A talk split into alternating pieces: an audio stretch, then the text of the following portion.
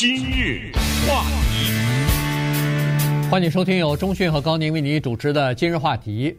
呃，在这个德克萨斯州，不是发生了在一个货柜车里边有五十几个。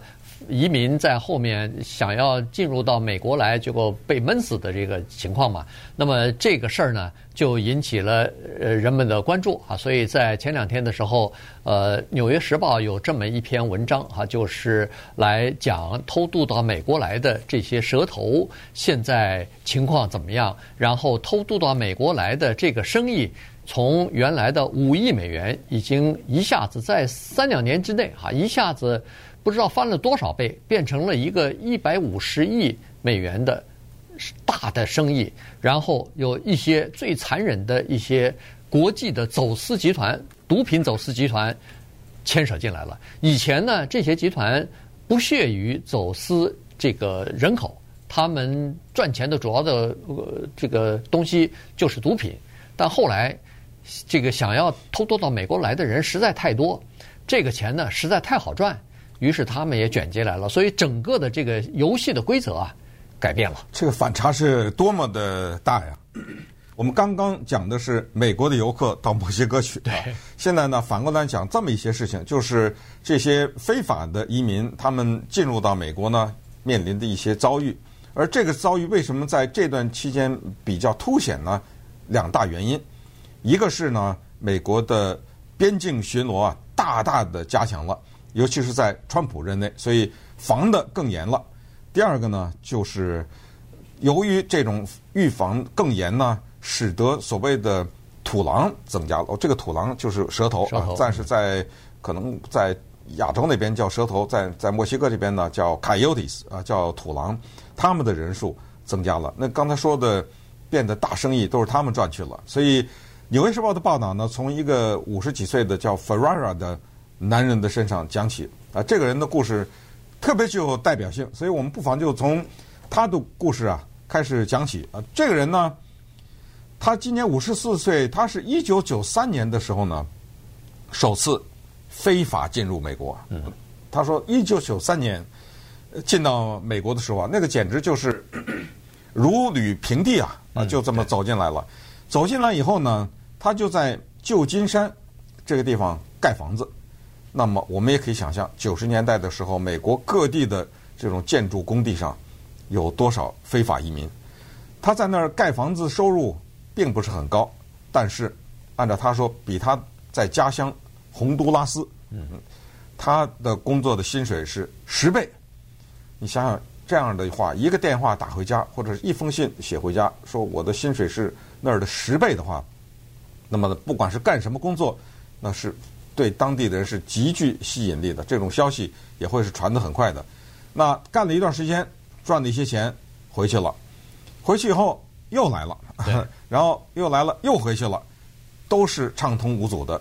但是直到了二零一四年的时候呢，情况有所改变了。他听说啊，开始有点难了。其实二零一四年的时候，川普还没有当总统，没有呢啊。但是那个时候呢，其实奥巴马也是大量的遣返了一些几十万、几十万的遣返的等等。所以他知道有点难了。那么，当边境管理比较难的时候，你就得要靠专业的人士帮着你过来。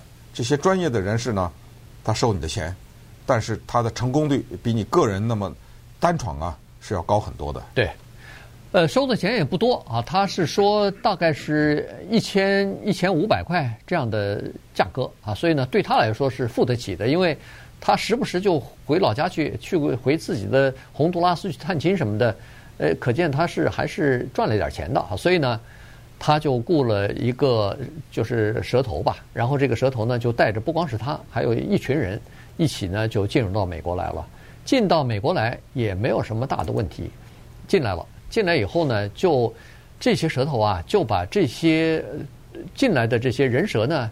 就关在一个，就是休斯顿，哎，就在休斯顿附近的这么一个呃不起眼的房子里头，活动屋，它是一种。这个活动屋呢，等于是他们的，呃，就说这叫什么隐藏地点吧，就是几十个人都住在一起。以前在十来年前、二十年前，我们经常可以听到这个故事哈，这样的经历就是这个移民局又去搜查了多少，又从一个房子里头解救出多少非法移民啊等等。呃，最近听的比较少了，但是在二零一四年的时候呢，显然这个事儿是经常发生的。到了那儿以后，这个你说能马上出来吗？不行，原因是蛇头说是不行，你还得再给我交三千五百块钱，呃，才可以出来，我才可以放你。这是事先没说的啊。对，这是就是等于是勒索了。嗯。就是说我把你运到了以后，当时讲好的价钱，比如说一千五，他已经交了，已经交了，嗯、哎，但是到了以后不行，他说你还得再给我交，呃，这个三千五，这个是不是因人而异？每个人的情况不一样，嗯、咱不知道。反正他每个人被他关到这个屋子里头的人都需要交钱，原因是这些人他不是第一次来美国，他是在美国要么就是有收入，要么就是有亲戚，所以呢，他可以勒索到。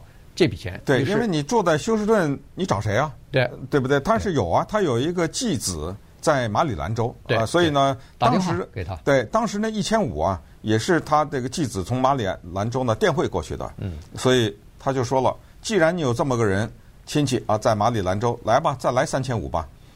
他怎么要这三千五呢？他这么要法儿，他说你打电话吧，给你这个继子打了，打了以后呢，他就。把这个 Ferrara 的手啊给固定在桌子上，拿锤子砸他的手指，让他发出尖叫的声音，然后对着那个电话就说：“赶紧拿钱吧！”他们拿锤子把我手指砸断了，然后不给砸断一个，再不给再砸断一个啊，是采取这个方法。那么对方一看没办法，就给了两千五吧。对，啊、呃，就好像两千。说我这儿没钱呐，啊，我这边真的刚好是个周末，呃，又是很穷，这样我就再给你弄两千吧，就弄了两千过去。结果呢，没想到是一个周末。那个周末呢，我们知道那个 Western Union 它不是有这种电汇的嘛，他、嗯、取不出来。对，礼拜天得了，再打电话又砸这个手指。那么这个时候呢，他的在马里兰州的这个继子就忍无可忍呢，就做了一件。这样的非法移民一般的很少做的事情，叫做报警，因为报警的代价就是你白来了，你肯定得遣送回去啊，对，对不对？所以他就报警了。那么这些土狼也好，蛇头也好，他们不知道啊，他们不知道这些人会报警，因为他们知道这些人在不，不敢报警，肯定不能报警啊！你全部的目的就是到这儿来，你报了警的话，是是把我抓起来了，那您也没好下场啊，对不对？所以当警察来的时候呢，这些人是。全然没有准备，就警察就进到房间里，结果看到了不可思议的一幕。今日话题，欢迎您继续收听由中讯和高宁为您主持的《今日话题》。这段时间跟大家讲的呢是现在呃墨西哥和中南美洲的这些移民想要进入到呃美国来啊，当然我们说的是非法移民了。那一开始的时候呢，是需要蛇头来帮他们挑路线，然后带他们进来。然后在二零一九年的时候呢，这个形势就出现了变化，人要来的人越来越多。那么有一些国际之间知名的一些呃这个毒品走私集团就介入到里边来了。这些集团呢，它是有组有组织的啊，就是大规模的。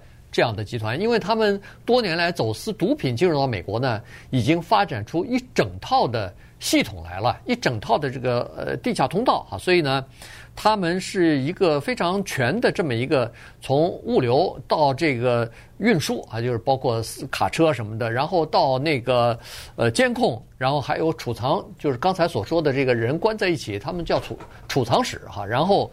再有会计，所以会计就是算钱的。你差了多少钱来了以后，能还值不值得，还能不能再敲点钱出来，都是在这个整个的网络里头。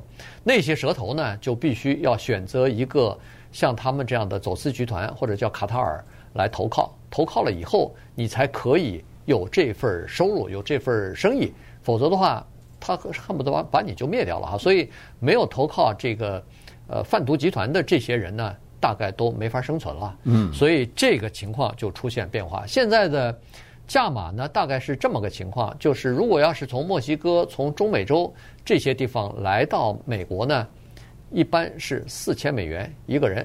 四千美元，它就是包括你到进到美国的境内，过了这个呃 Rio Grande 这个河，进入到美国境内，就不是他的事了。你这时候再被抓，或者像这个移民局自首什么的，那都是后果自负了啊，其他他就不管了。但是如果要是有一些人说是更远的地方，什么东欧啊，或者是亚洲啊这些地方要来，他也可以帮你安排，那价价钱就不一样了，最高可以达到两万美元。嗯，刚才讲的贩毒集团为什么做这个事情？因为以往呢，当边界相对来说还是比较宽松的时候呢，说实话，贩毒集团是不屑这个生意的。嗯，因为毒品的利润呢，比弄那么一两个走私的这样的非法移民，那不知道高多少倍了。但是美国政府一严，这个边界管制，尤其是叫大家听说过 Title 四十二吗？嗯，那 Title 四十二就是川普任内做的一个叫做第四十二条款吧。这个当时因为正好有新冠疫情，所以当时这个四十二条款呢，非常明确的规定，就是边界抓住的这种非法移民，立刻遣返。嗯。不是说什么待在这儿，然后找个法官，什么找个律师是吧？对。然后慢慢的在排队等着，没有了啊！二话不说，马上遣返。所以这个呢，让这些贩毒集团看到机会，哦，原来是这样，那咱接吧，这活儿我们接啊！所以他来下手来了。然后呢，他们下手了以后呢，他们要做这样的事情，就是他们要找人，因为他要找在美国境内的人，帮着他什么开卡车呀、啊，什么这、哎、怎么找呢？他先到酒吧间去找，所以你看。这就像是这个电影情节一样啊！你在酒吧那儿坐着喝酒，他在那观察你，对啊，对不对？看你这个，比如说啊，长着大胡子，一个 一个的这个刺着青啊，他过来，哎，哥们儿也要不要赚个钱呢？什么钱？就开趟卡车吧，啊，从哪儿开到哪儿？这个多少多少钱？还有一个地方他们要去脱衣舞厅，嗯，这就说明什么？就是在脱衣舞厅这种地方，可能是一些呃，坦率讲，可能一些比较下层的人在那个地方消费，所以他们去。脱衣舞厅去征卡车司机，还有就是那个卡车的停车站那种地方，休息站呐，什么这种地方啊，就骗了很多的飞机。这次呢，那五十三个人闷死的那那个司机也是这么挣来的啊。现在当然现在已经他两个人抓了，有一个已经判了啊，呃，另外一个那个判的就终身监禁了，对，被起诉了。对，另外一个等着也就宣判了。对。然后你看哈，这些卡车司机他是他们想要赚点外快，呃，外快，然后，呃，就开始接这些活儿啊。然后大你可以想象得出来，这种活儿对这些卡车司机来说，他肯定是得手的机会和远比那个失手的机会要多啊，多多了。对，嗯、所以你可以想象，这次是发现了一个闷罐车里头死了这么多人，那。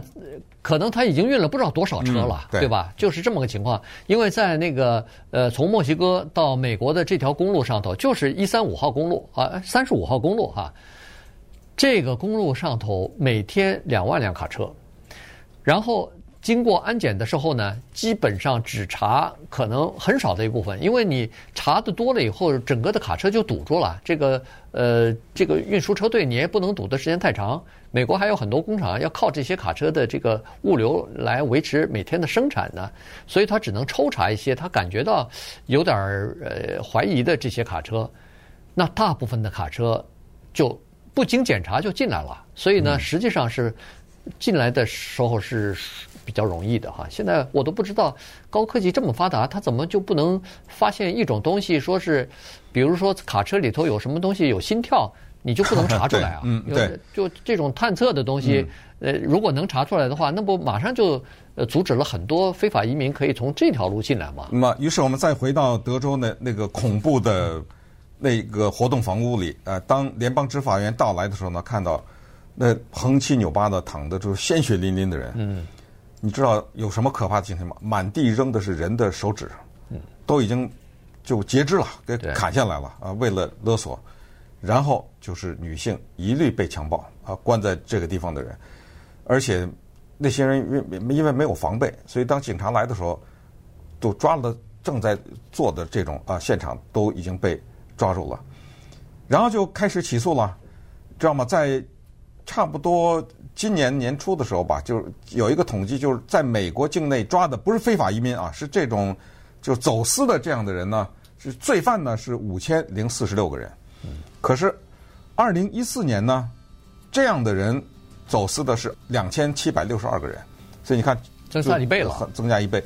在法庭审理的时候呢，当然这些蛇头啊都被抓起来，就需要这个刚才说的五十四岁的 Ferrara 作证啊，他就作证了。那么作为这个交换呢，因为你作证，让这些人得以被起诉，居然他获得了可以留在美国的这个资格了啊。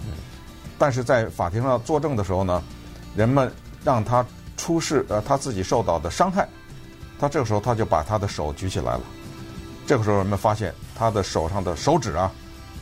全都被砸断了，就是已经死动了。对，他的手指还在那个手上，但是都废了，都废了。